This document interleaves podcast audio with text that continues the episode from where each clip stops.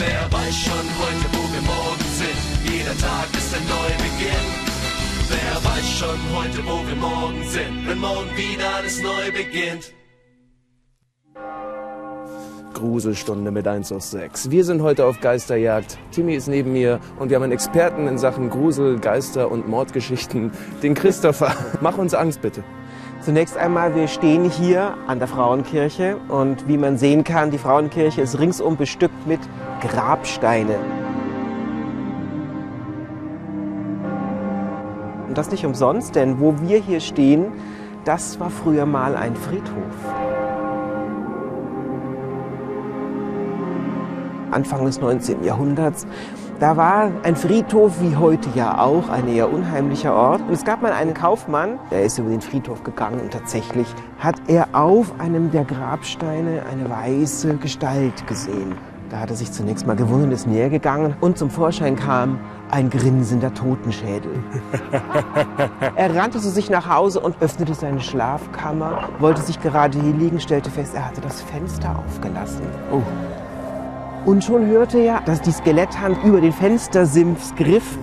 Und Gott sei Dank hatte er über seinem Bett das Bild der Mutter Gottes. Das griff er, schleuderte es nach dem Geist und gegen die Mutter Gottes hatte der Geist natürlich keine Chance. Er löste sich in Luft auf und war damit verschwunden. So, dann schauen wir mal ganz kurz in diese Kirche rein.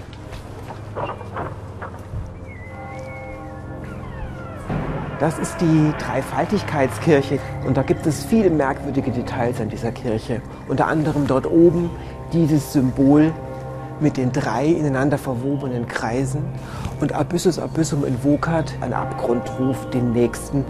Das heißt, so viel wie ein Unglück zieht das nächste nach sich.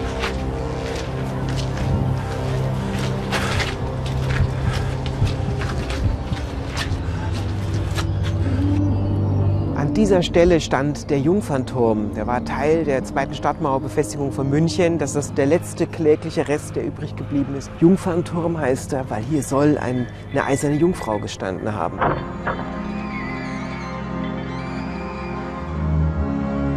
Das ist ein mittelalterliches Folterinstrument. Und hier kamen die Schreie raus. Und hier kamen die Schreie raus.